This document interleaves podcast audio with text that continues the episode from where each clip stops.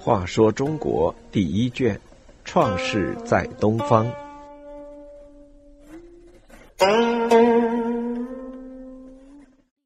七十五，拘禁阴谋。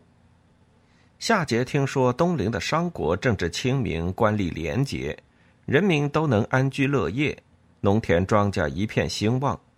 特别是夏王朝的官员，如伊尹、钟古等，一个个投奔商国。夏桀意识到这不是一个好兆头。他还听说商国的国君汤年轻有为，办事精明，有远见卓识。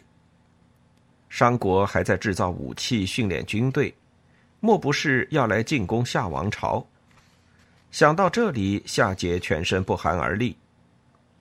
他和身边的佞臣商量，出了个馊主意，借故找商汤来夏都，有要事面谈。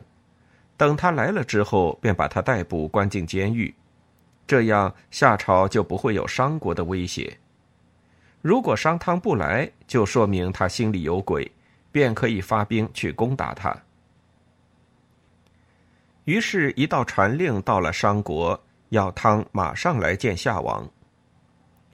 汤知道夏桀旁边有一帮奸臣，诡计多端，此去凶多吉少。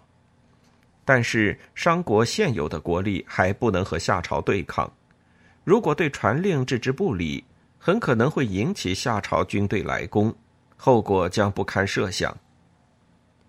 在衡量了去还是不去的利弊之后，商汤决定还是去走一趟，看看夏桀能把自己怎么样。果然不出所料，商汤一进夏都就被拘禁起来。夏桀把他关押在夏台，这是夏朝的中央监狱，专门囚禁重要的犯人。商汤早就在夏桀周围买通了间谍。夏桀最喜欢的婉和颜两名女子，商汤曾托人给以千金的代价，使他们为商国服务。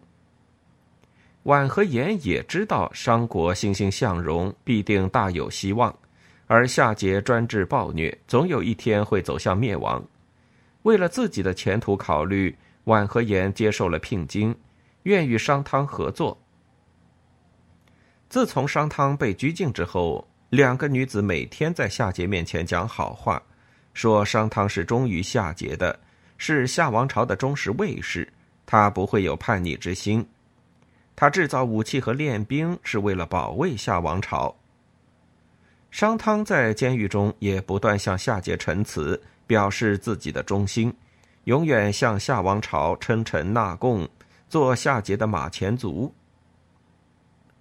由于两位得宠女子的说情，商汤自己又不断表白对夏桀的忠诚，夏桀觉得商汤确实没有违抗自己的行为，拘禁时间长了，对各地诸侯的影响不好，因而便把他放回了国。